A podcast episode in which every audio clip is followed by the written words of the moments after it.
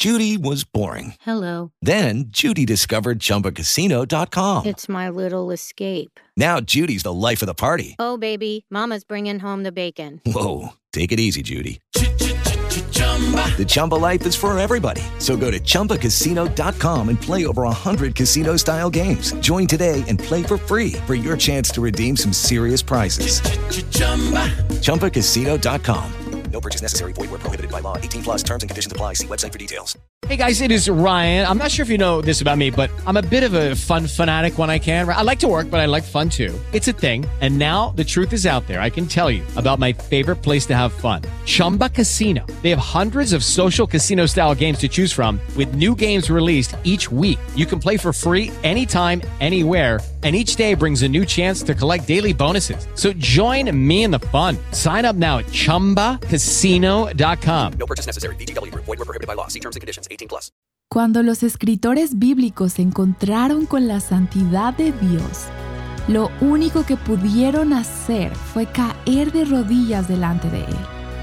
Nancy de Moss nos dice que esta respuesta sirve de ejemplo para nosotras. No puedes entrar a la presencia de Dios aferrada a los trapos sucios de tu propia justicia o de tu propia pecaminosidad. No puedes aferrarte a tus hábitos pecaminosos y decir, oh Dios, te amo. Esta mañana voy a adorarte. No puedes hacer eso. Él es un Dios santo y yo que nos postráramos más sobre nuestros rostros delante de Él. Estás escuchando Aviva Nuestros Corazones con Nancy de Moss Wolkemuth en la voz de Patricia de Saladín. Hoy es 5 de mayo de 2023.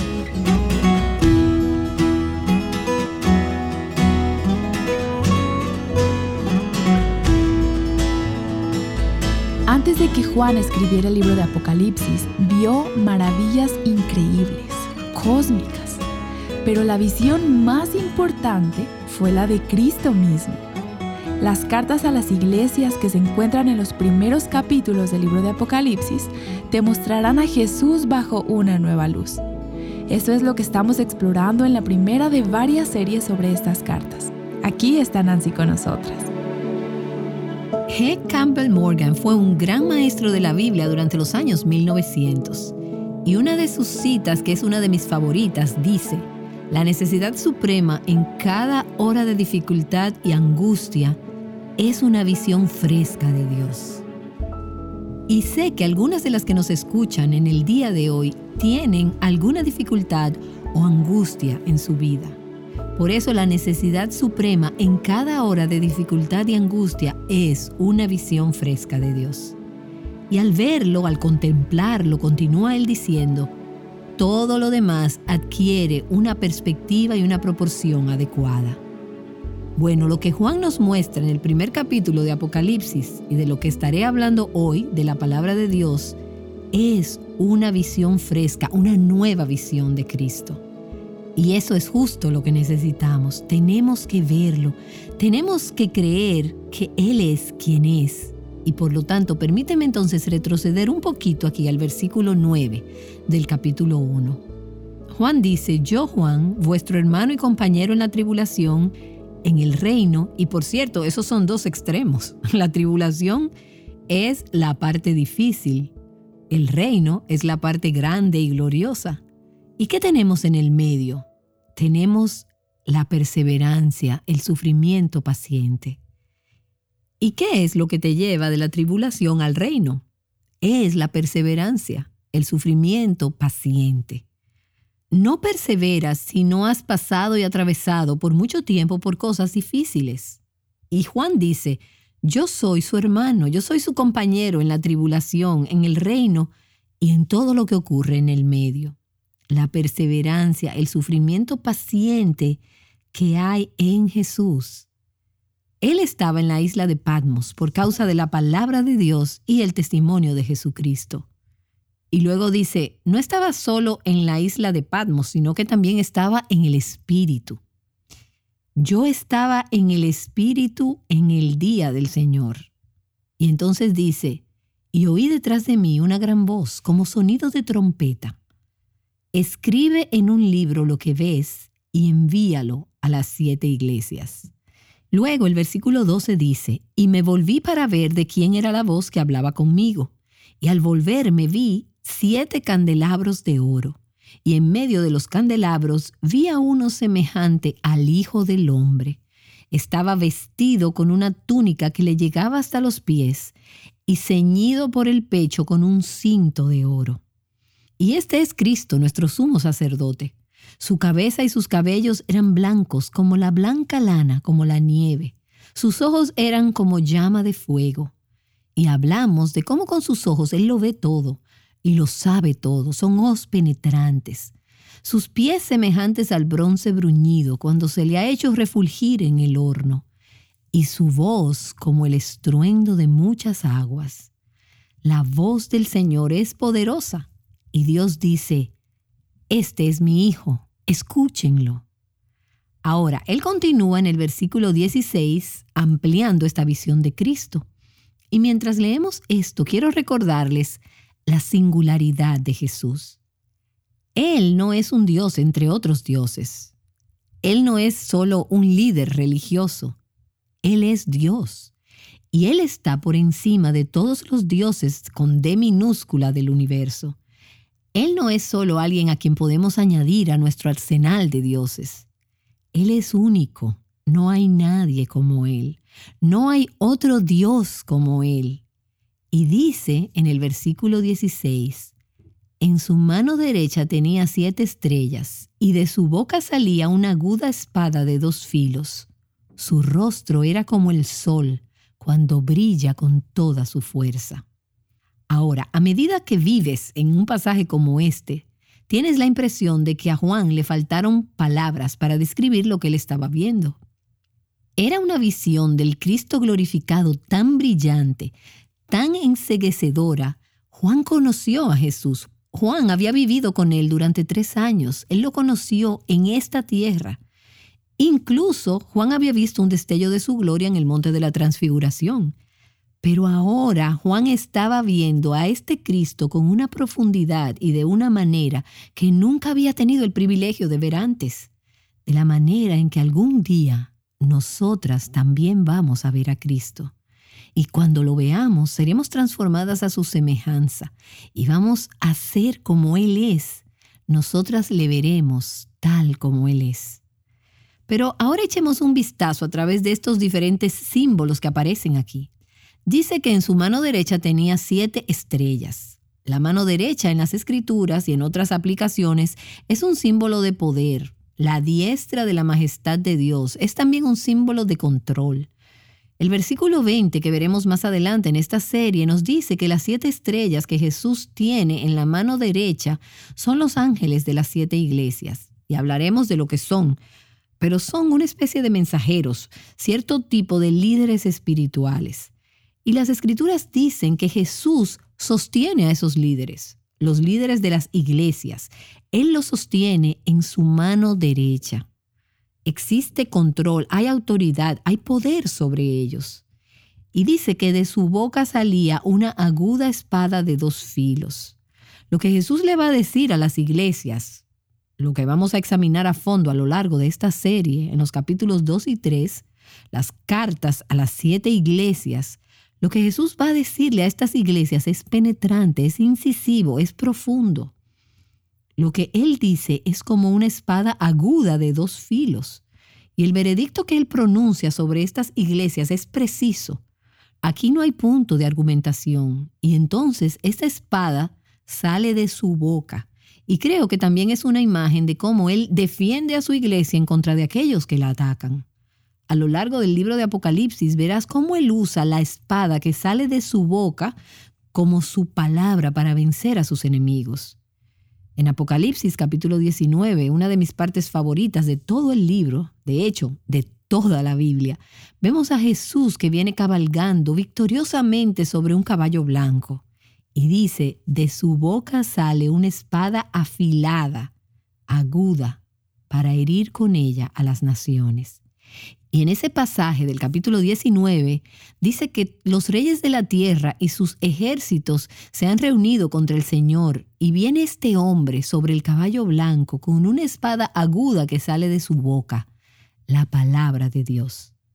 De hecho, ese es el nombre dado al hombre sobre el caballo blanco.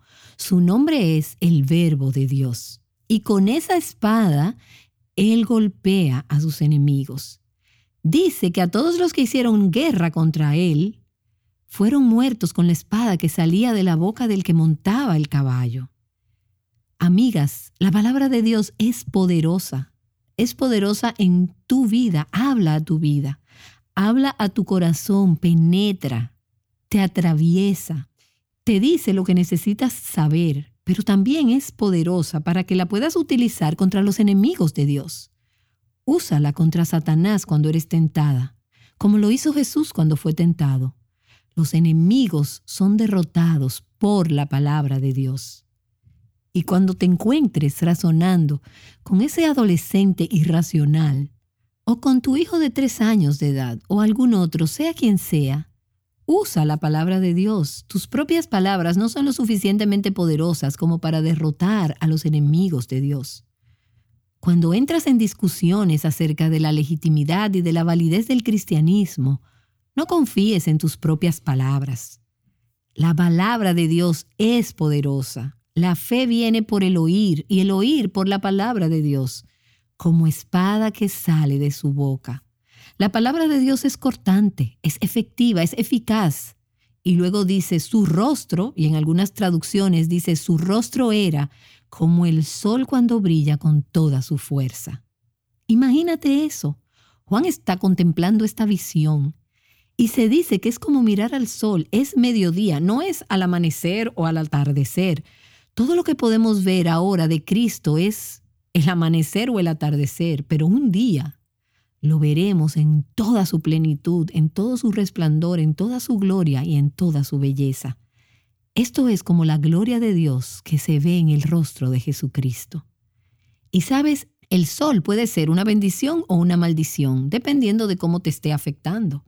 El sol puede calentar, te puede bendecir, puede hacer que las cosas crezcan, pero también te puede cegar, te puede quemar, puede destruirnos. Y vemos a Cristo y su presencia haciendo ambas cosas en el libro de Apocalipsis.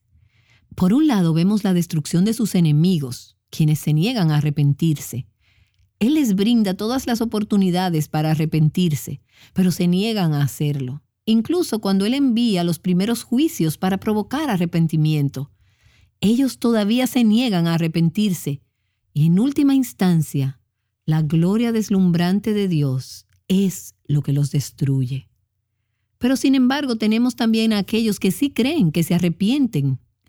En ellos él hace resplandecer la belleza de su rostro y somos transformados. Hemos sido bendecidas, hemos sido acogidas y nos alienta la presencia y la gloria del Cristo vivo. En 2 Corintios capítulo 4 en el versículo 6 dice, pues Dios que dijo que de las tinieblas resplandeciera la luz, es el que ha resplandecido en nuestros corazones para iluminación del conocimiento de la gloria de Dios ¿Dónde? En la faz de Jesucristo. En su rostro es donde vemos la gloria de Dios. Ahora, las iglesias están representadas por estos candelabros y Jesús está en pie en medio de los candelabros. Y los candelabros son las iglesias. Las estrellas en su mano son los ángeles o los líderes de estas iglesias. Las iglesias se supone que hagan brillar la luz en las tinieblas de este mundo. Pero las iglesias no tienen luz propia. Cristo es nuestra fuente de luz. Sin Él no tenemos luz. Él hace brillar la luz de su rostro sobre nosotros, como su pueblo, como su iglesia. Y eso es lo que se supone que debemos reflejar, como candelabros en el mundo. Así que tenemos a Cristo, la luz, brillando en estas iglesias que son los candelabros. Y la luz, Cristo en los candelabros, se supone que brilló en la oscuridad de este mundo. Entonces, ¿cómo Juan responde a esta impresionante visión? Versículo 17. Cuando le vi, caí como muerto a sus pies. La visión de la gloria y de la santidad de Cristo es más de lo que puede soportar su humanidad pecadora. Y si pudiéramos verlo tal como Él es, también sería más de lo que podríamos resistir en nuestra humanidad pecadora. Este fue también el caso de otros en las Escrituras. Hay una serie de relatos que son similares. Permíteme leerte un pasaje del libro de Daniel que tuvo una visión muy similar. Y voy a leer Daniel capítulo 10, donde él dice, Alcé los ojos y miré, y he aquí había un hombre vestido de lino, cuya cintura estaba ceñida con un cinturón de oro puro de ufaz. Su cuerpo era como de berilo, su rostro tenía la apariencia de un relámpago sus ojos eran como antorchas de fuego. ¿Y no te suena esto como algo que hemos estado leyendo? Sus brazos y pies como el brillo del bronce bruñido, y el sonido de sus palabras como el estruendo de una multitud. Creo que esta fue una aparición de Cristo en el Antiguo Testamento, lo que los teólogos llaman una cristofanía. Y sigue diciendo, y solo yo, Daniel, vi la visión. Los hombres que estaban conmigo no vieron la visión, pero un gran terror cayó sobre ellos y huyeron a esconderse. Me quedé solo viendo esta gran visión y no me quedaron fuerzas y mi rostro se demudó, desfigurándose, sin retener yo fuerza alguna, pero oí el sonido de sus palabras. Y al sonido de sus palabras caí en un sueño profundo sobre mi rostro, con mi rostro en tierra. Entonces he aquí una mano me tocó y me hizo temblar sobre mis rodillas y sobre las palmas de mis manos, y me dijo, Daniel, hombre muy estimado, entiende las palabras que te voy a decir y ponte en pie, porque ahora he sido enviado a ti. Cuando él me dijo estas palabras, me puse en pie temblando. Él tembló en la presencia del Señor. En nuestra generación hemos hecho énfasis en lo que los teólogos llaman la inmanencia de Dios. Eso significa su cercanía, su proximidad. Él es un Dios personal y eso es verdad de Dios. Pero hemos puesto tanto énfasis en la inmanencia de Dios, en su cercanía, que en muchos casos hemos perdido nuestro enfoque de la trascendencia de Dios, de la grandeza, la gloria, la majestad y lo asombroso que es Dios. Y como resultado, hoy en día, en los círculos cristianos, en algunas de nuestras iglesias y en muchas de nuestras reuniones cristianas, hay una ligereza y una trivialidad acerca de Dios. Incluso puedes oír que se utiliza el humor de una forma que aún a veces creo que es inapropiado. Ahora, no hay nada de malo en el humor adecuado, pero hay algunas cosas que no siempre son asunto de risa. Y la gloria de Dios es una de ellas. Y creo que hoy en día hemos perdido en gran parte el sentido de la grandeza de Dios y el temblor que debe haber en la presencia de ese Dios. Tenemos muy a menudo una respuesta impenitente a los asuntos espirituales y lo escuchamos en los medios, cuando la gente habla acerca de Dios y acerca de las cosas espirituales. Tienes que ser cuidadosa de lo que te ríes. Hoy hay falta de seriedad y tratamos a Dios como si Él fuera igual que nuestro vecino, pero Él no es nuestro vecino. Él vive, Él mora en nosotras, pero es la gloria de Dios, que es la gloria del Cristo resucitado. Y si tuviéramos algún concepto de lo santo, poderoso e impresionante que Él es, temblaríamos en su presencia. Estaríamos postradas sobre nuestros rostros. Y creo que en los tiempos de avivamiento, esta es una de las características señaladas de los verdaderos avivamientos. Hay una impresionante conciencia de la presencia de Dios que hace que los hombres y las mujeres se postren sobre sus rostros, en el suelo delante de Dios, con convicción de pecado y convencidos de su santidad. Hoy en día rara vez se ve ese tipo de temblor en nuestros círculos cristianos, pero cuando Dios viene y se mueve en avivamiento, cuando vemos a Cristo como Él es, tenemos ese tipo de temor y reverencia. Como dice el Salmo 2, sirvan al Señor con temor, con temblor, ríndanle alabanza, bésenle los pies, no sea que se enoje y sean ustedes destruidos en el camino. Aquí puedes ver la inmanencia, pero también puedes ver la trascendencia. Sirve al Señor con temor, con temblor ríndele alabanza. Ese es el Dios trascendente. Y luego, por su misericordia y por su gracia, bésalo, acércate, acércate al propiciatorio, a ese trono de misericordia, porque Él ha derramado su sangre para que podamos acercarnos a ese lugar sagrado. Y es increíble que podamos llegar a ese lugar santísimo, donde antes de la cruz nadie más que el sumo sacerdote una vez al año se atrevía a entrar. Y no podías entrar a la presencia de Dios aferrada a los trapos sucios de tu propia justicia o de tu propia pecaminosidad. No puedes aferrarte a tus hábitos pecaminosos y decir, oh Dios, te amo. Voy a adorarte esta mañana. No puedes hacer eso porque Él es un Dios santo. Y oh, que esto haga que nos postremos más sobre nuestros rostros delante de Él. Sin embargo, ese Dios trascendente es también un Dios inmanente. Él es un Dios personal, de gracia y misericordia.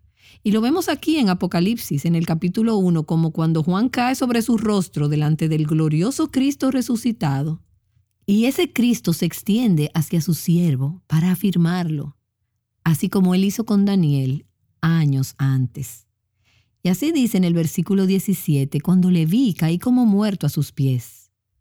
Y él puso su mano derecha sobre mí diciendo, no temas.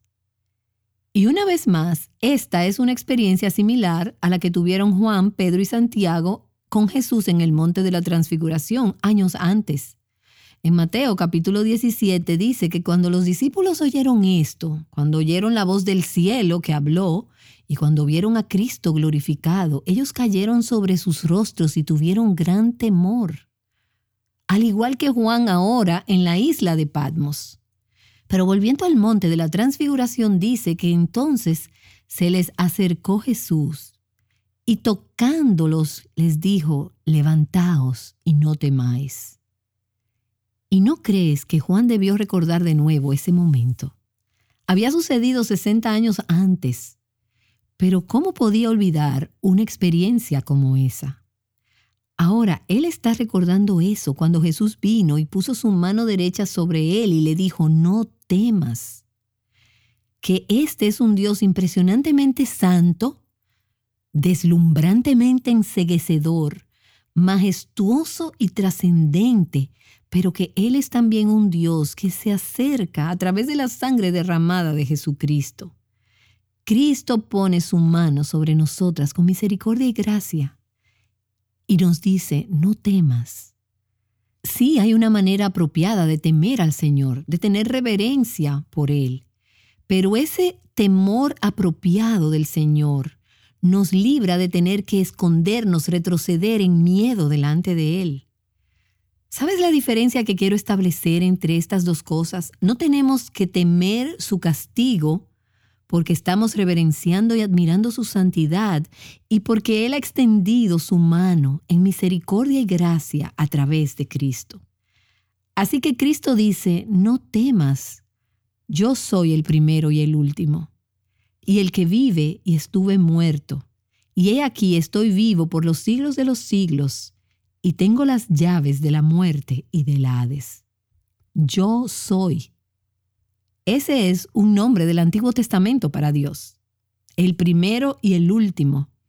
Encontrarás numerosas veces en el libro de Isaías donde Jesús dice, yo soy Dios, yo soy Jehová. Estos son nombres de Dios. Y Cristo está reclamando la deidad. Él es anterior a todos los demás dioses. Yo soy el primero y el último. Yo soy el que vive. Sí, he muerto, pero vivo para siempre. Y lleva a Juan de nuevo a lo que Juan recordaba tan bien. Él había estado allí en la cruz. Y él le recordó a Juan, yo morí. Fue una muerte sacrificial, no era solo la muerte de un líder bueno, religioso, que sufrió por su fe fue la muerte del Hijo de Dios que dio su vida como un cordero sacrificial de Dios para quitar el pecado del mundo. Pero como Juan sabía, y Jesús le recuerda ahora, Jesús no se quedó en esa cruz. Tres días más tarde, Él resucitó de entre los muertos.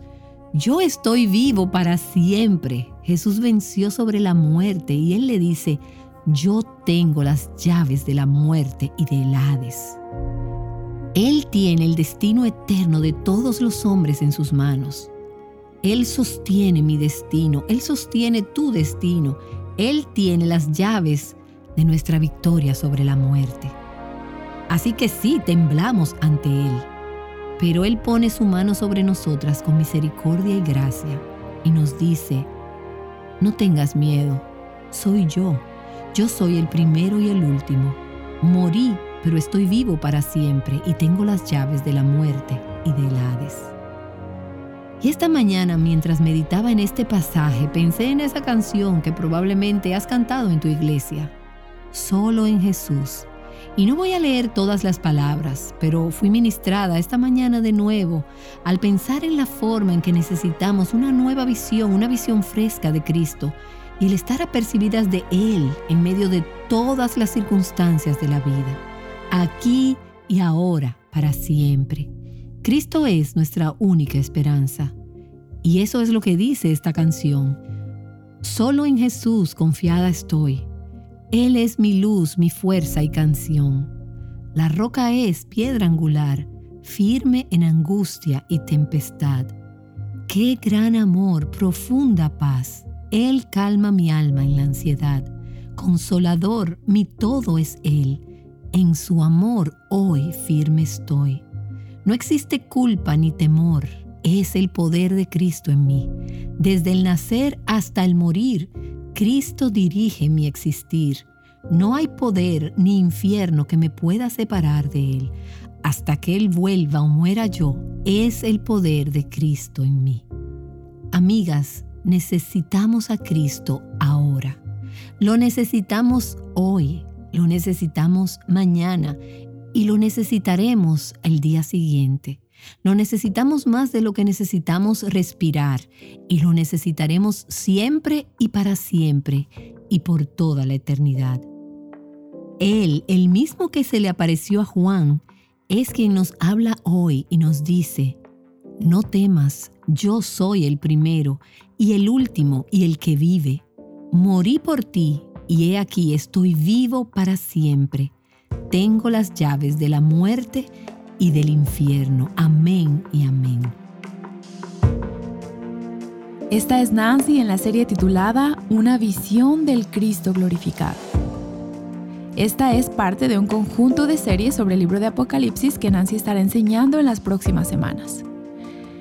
Y no sé tú, pero cuando yo pienso en este libro, mi mente a menudo se dirige de inmediato a las extrañas y confusas imágenes de bestias y dragones bueno, Nancy de Moss nos ha estado mostrando que este libro es mucho más que eso.